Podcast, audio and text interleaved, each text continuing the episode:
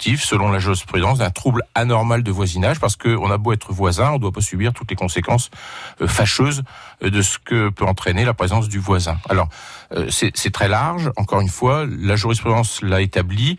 On considère, il y, a, il y, a, deux choses dans la notion de trouble anormal de voisinage. Il y a déjà les troubles, à, à contrario, normaux de voisinage. Ouais. Alors, un trouble normal de voisinage, vous pourrez jamais reprocher à votre voisin de rentrer chez lui avec sa voiture, euh, de qui est quelques aboiements de, de, son chien lorsque vous, êtes présent, euh, de quelques poules qui sont qui peuvent être ça peut déranger, mais c'est normal. Mais c'est normal, voilà. c'est je dirais, dans le cadre de relations de bonne de, de, bon voisinage, on, on doit on doit le subir.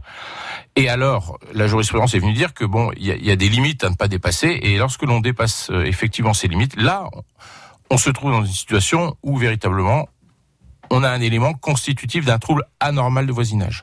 Alors, euh, c'est aussi très variable et, et, pas facilement déterminable parce que autant quelques feuilles qui tombent, peut considérer que c'est un trouble anormal de, un trouble normal de voisinage. Vous voyez, je m'y perds.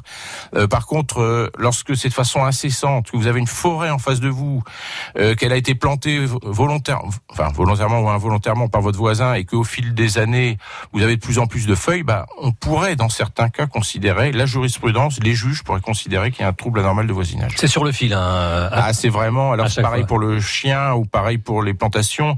Un chien qui aboie de temps en temps, c'est pas un trouble anormal de voisinage un, un, chien qui, qui aboie sans cesse, ça devient un trouble anormal de voisinage. Un est-ce petit que, bruit. Est-ce qu'il y a lieu de faire des constats justement pour peut-être déterminer où ah, est-ce on est, on est vraiment dans une euh, situation très factuelle où il faut rapporter la preuve des éléments que l'on euh, produit devant le juge. Donc euh, évidemment, si vous estimez que vous faites l'objet et vous subissez des troubles anormaux de voisinage, il vous faut évidemment rapporter la preuve de ces éléments, ce qui n'est pas toujours évident. Ce qui n'est pas toujours évident. Euh, c'est vrai qu'un chien, il aboie pas toujours systématiquement. Sur commande. Vous pouvez faire venir l'huissier. Euh, Peut-être que ce moment, à ce moment-là, présent, il, n'y aura pas d'aboiement.